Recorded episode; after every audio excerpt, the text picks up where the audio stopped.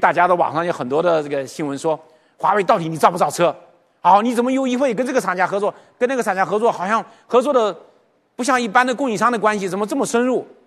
因为这个时代改变了，这个时代我们要做智能网联电动汽车，不是单纯的卖一个部件。如果只是卖个电机、卖个电控、卖一个这个 TMS、卖个 BMS、卖个这些东西，卖个 T-box，这东西可以作为一个不用深度呃赋能、深度参与。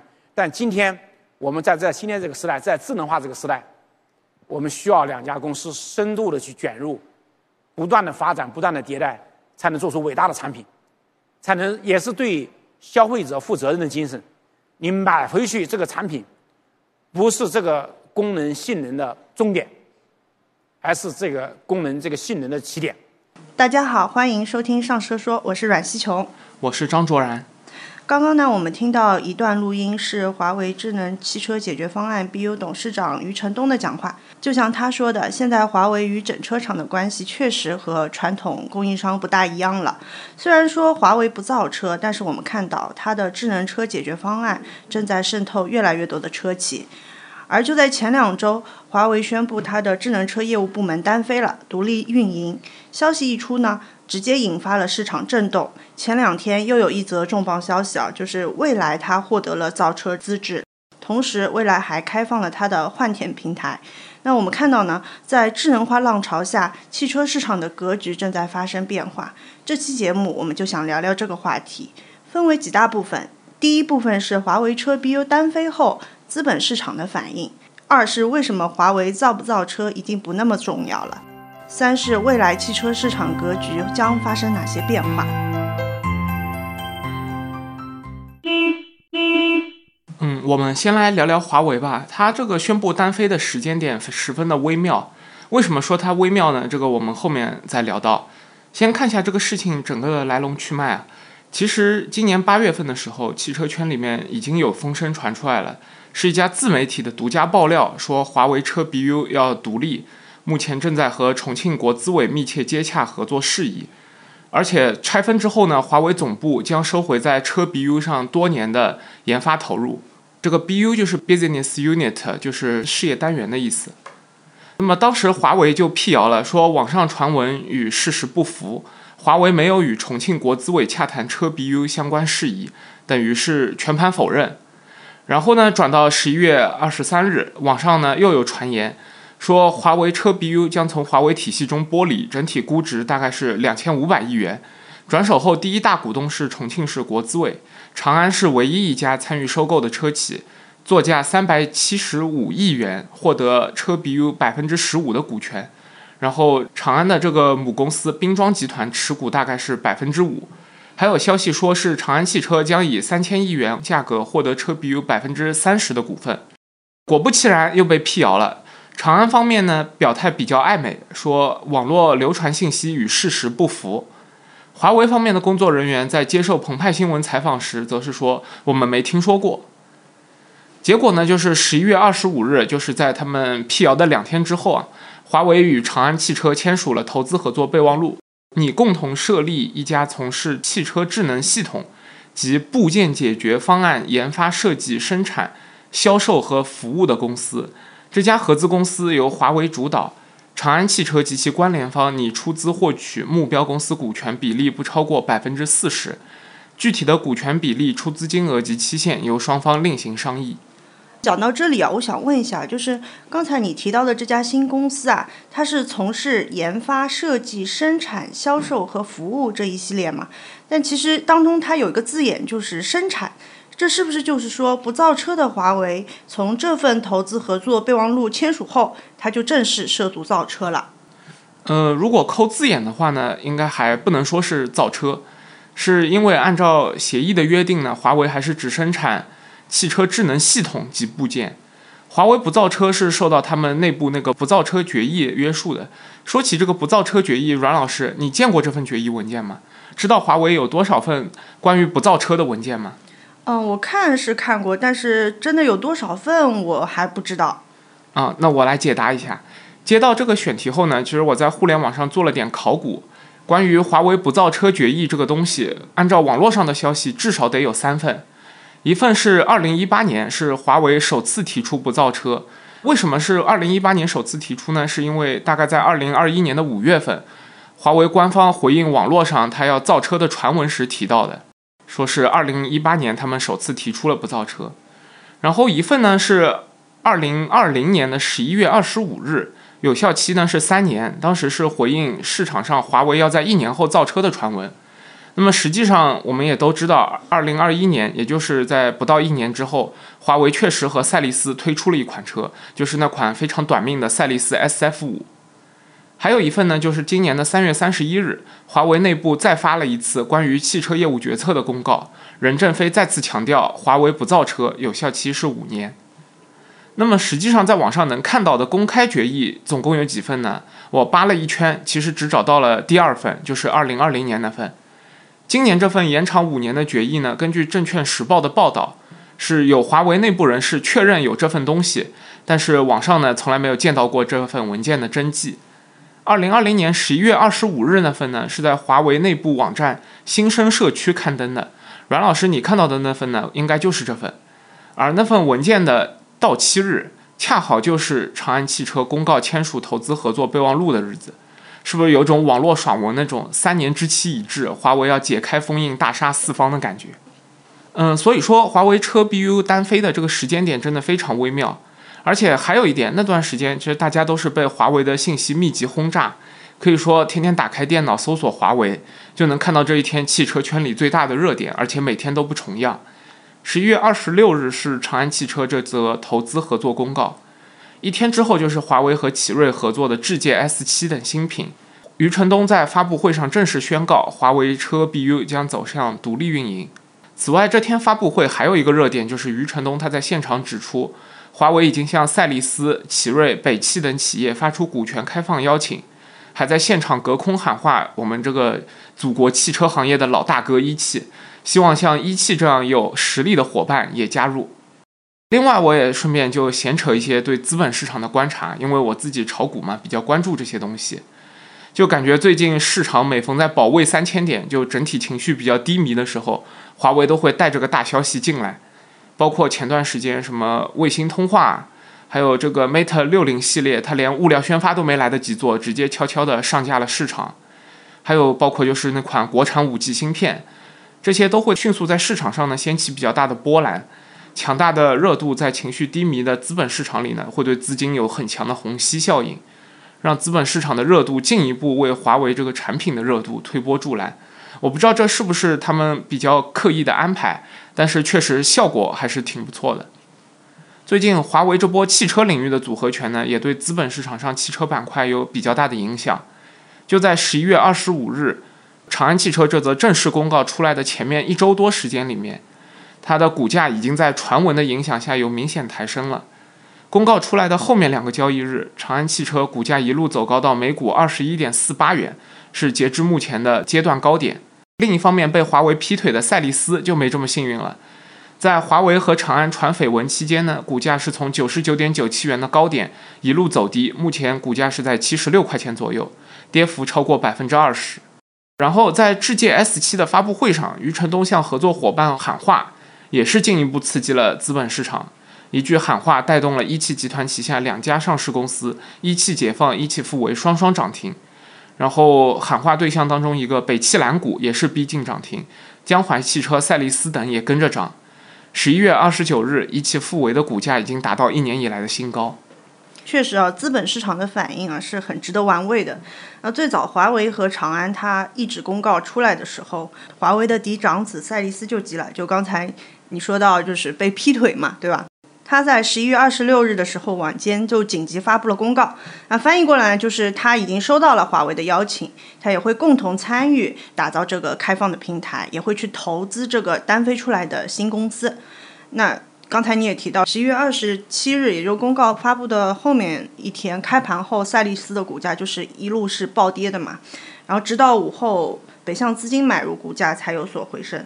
那其实怪不得赛力斯的投资人们去多想，因为长安旗下的高端纯电品牌阿维塔早就有华为加持了，选择问界的车主们就会一头雾水嘛。我到底买的是不是华为的亲儿子？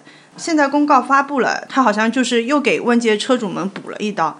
虽然华为希望成立一个开放的、多方受益的合作平台，但在外界眼中，华为系车企似乎存在着一定的此消彼长的关系。嗯，讲到这里啊，确实有很多人还不清楚这当中的区别。阮老师能不能先来给大家普及一下华为与车企之间不同的合作模式？嗯。好的，其实关于华为与车企不同的合作模式，我们之前在一期名为《余承东被打脸不造车的华为在下一盘什么棋》的播客中详细讲过，有兴趣的都可以去听一下，我们也会把链接贴在下面。今天呢，我稍微的简单解释一下，就华为呢和车企一共有三种合作模式。第一种呢就是零部件供应模式，就是向车企提供标准化的零部件，这个模式可以对标博世，它为车企提供预控制器啊、激光雷达等软硬件。第二种呢是 HI 模式，也就是华为 Inside 的缩写。这个模式呢，是为汽车提供全站智能汽车解决方案。采用这种模式的车型，需要强绑定华为一整套的智能产品。那比如长安的阿维塔、北汽的极狐，都是用这种模式的。嗯，第三种模式呢，原来是叫智选车模式，现在呢叫做鸿蒙智行了，升级了。这就是目前华为与赛力斯的合作模式。虽然它不用强绑定华为一整套的智能产品，但在这个模式中呢，华为除了不造车，也就是不管生产制造，其他它都要管，包括品牌、渠道、零售、设计、体验。那这种模式真的是只是字面意义上的不造车而已，已经完全颠覆了我们传统的整零关系。讲到底，赛力斯其实就是一个代工厂。那现在呢，鸿蒙智行的合作对象已经不止赛力斯了。刚刚你也提到，就是那个智界发布会嘛，对吧？嗯。它其实就是华为和奇瑞在这个模式下的产物。另外呢，华为还将与江淮、北汽的合作品牌也会在未来陆续推出。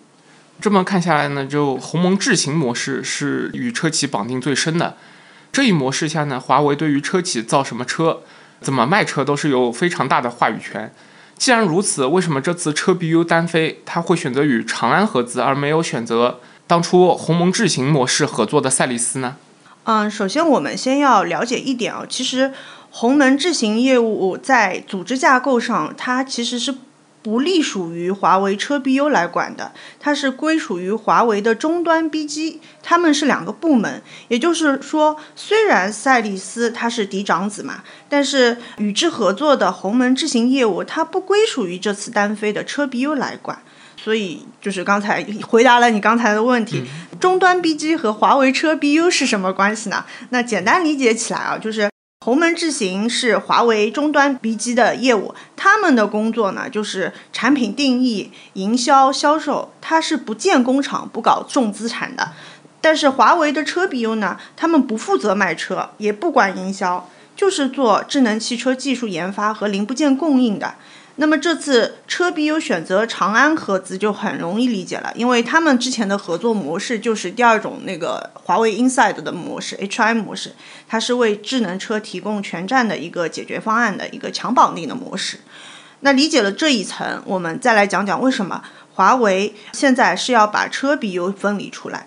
就车 BU 的实际的收入就是售卖零配件嘛，刚刚我们说它是一个重资产的。但是它的投入和产出是完全不成正比的。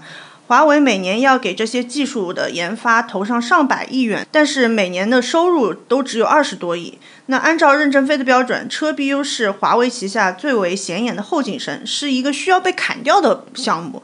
那余承东自己也是对外承认，车 BU 是华为唯一亏损的业务，每年亏损大概要超过了一百亿元。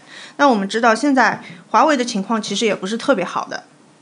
它今年前三季度的收入在四千五百六十六亿元人民币，同比增长了仅百分之二点四。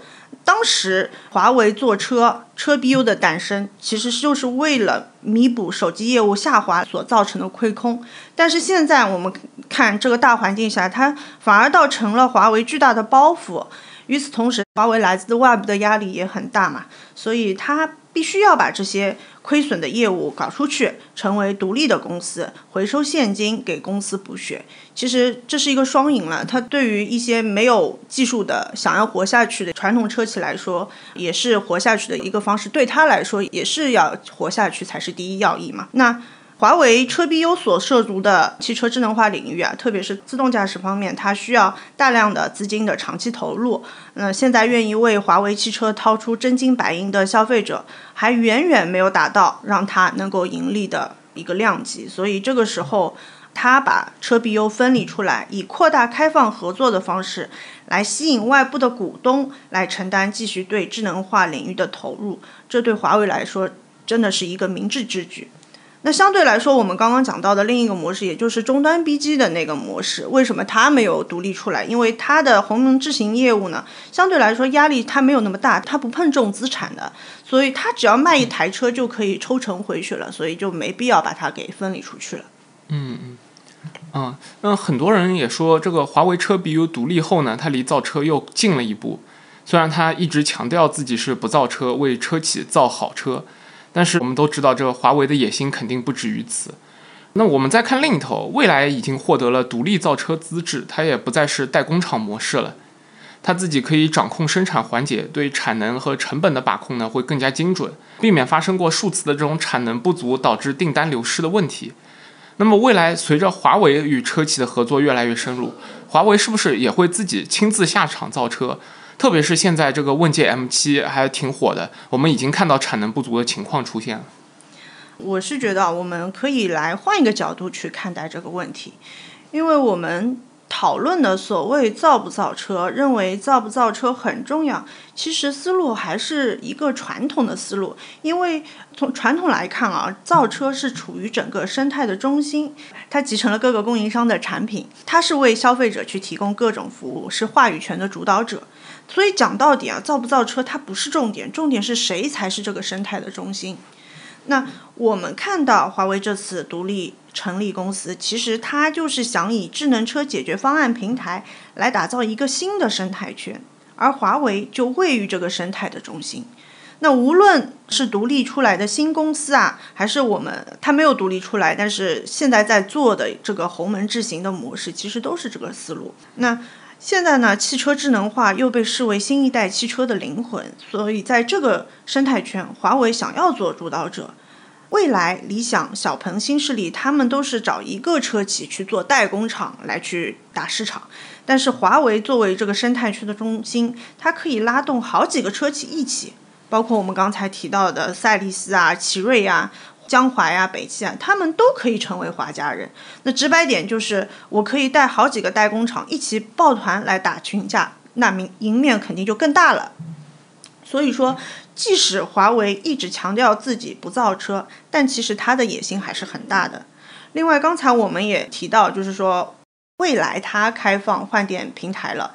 那前段时间，他也是和长安签署了换电业务的协议。其实讲到底，这个和华为打造智能车生态圈是一个思路，只是华为打造的是一个智能车生态圈，而未来打造的是换电的生态圈。那么多年，未来在换电上的投入一直是备受争议的。他在与长安签约前，未来累计建设换电站大概是在两千一百零三座，它的盘子铺的很大。那就是和华为车 BU 一样的，它的投入很大，盘子铺的太开，仅仅靠他自己一个人是无法复合的嘛。所以，嗯，当时未来主管 New Power 副总裁沈飞在三月份召开的发布会上也透露过，他们的换电站每天要服务五十到六十单才能达到盈亏平衡，而当时未来的换电站日均服务只有三十五到三十六单，未来加速布局换电站后，这个数字不增反降。所以呢，未来的换电体系向行业开放真的是迫在眉睫嘛，也是为了能够盈利。因为在现在这个价格战打得那么厉害、那么卷的市场，这个才是最重要的当务之急啊。那其实，在背后呢，我们还是看到，通过开放啊，在换电这个领域，未来就是这个生态的中心。它的思路其实是和华为是一样的。那我们看到，如今的。汽车市场的格局正在发生着巨大的变化，造不造车已经不是最主要的了。就像华为，它造不造车，对于用户来说已经无所谓了，因为你一旦提到问界，你去提智界，在用户心目中，它就是华为的一个汽车品牌。然后现在你看和它的合作的一些汽车品牌都在比谁的含华量高。那当然，或许刚才我们谈就是它到底以后会不会造车，或许以后它生态起来后，它赚了钱，想要有更多的掌控权，也不排除它造车的可能性。那毕竟这是华为的一贯的打法，接近你，学习你，干掉你。就像刚才说，呃，他发布了多少个声明，说自己不造车，对吧？但他以前也一直说自己是不造手机的，但现在成了他的主营业务，对吧？嗯。那么，像随着华为这样的科技企业加入呢，汽车圈也真的是越来越精彩。阮老师，你觉得这传统车企真的会被他们干掉吗？我感觉啊，就是科技企业与传统企业应该是一个互相依存的关系。这就是为什么华为一再强调自己不造车，而是帮车企造好车。造车的成本很高的，它是一个重资产投入。它光造智能车那个零部件都已经入不敷出了，对吧？它跨过这个亏损期是需要打持久仗的。如果真的造车，这个成本投入是更高的。而且就是传统汽车企业，它是拥有成熟的制造体系的，华为短时间内是取代不了的。包括现在它与一些车企的合作，其实是一个双赢的一个模式，他们是互相依赖的。那我们分企业来看啊，很多头部的车企，它不想灵魂被掌控，他们也会选择自研或者去投资扶持一些创新型的企业，来确保核心技术仍然能掌握在自己的可控范围里面，比如上汽和广汽。那从华为发出的英雄贴来看，无论是赛力斯还是奇瑞、江淮这些选择与华为深度合作的车企，目前呢普遍处在转型的阵痛期或者迷茫期。那它原有的品牌可能在新能源市场的它的认知度啊，市场对它的认可度不是很高，销量比较低。对于他们来说，比起保留灵魂，更重要的是如何活下去。特别是在今年那么卷的市场下面。那另外，我们看北汽和长安，因为他们的自主研发能力还是相对比较强的。北汽极狐和长安阿维塔就没有那么的去依赖华为。很显然，他们看重的除了华为的技术，还有华为在当下市场情绪中的一个带货能力。不过，值得注意的是。与华为合作的这些车企，其实他们的鸡蛋啊，也没有放在同一个篮子里。比如北汽和小米是有合作的，小米就是借着北汽的准生证去造车的。所以说，现在华为所打造的这个大联盟、打群架、抱团，对吧？它未来到底真的是一呼百应呢，还是各自为营呢？其实也是不知道的。所以呢，未来还是有很多变数的，竞争也越来越激烈了。未来的汽车圈真的很有看头，无论是华为的野心有没有实现，但它的入局确实加速了传统汽车产业的变革，让我们为之振奋。以上就是本期上车说所有内容，感谢您的收听。关于华为，您有什么想说的，也欢迎在评论区留言互动，我们会尽力回复每一条留言。我们下期见。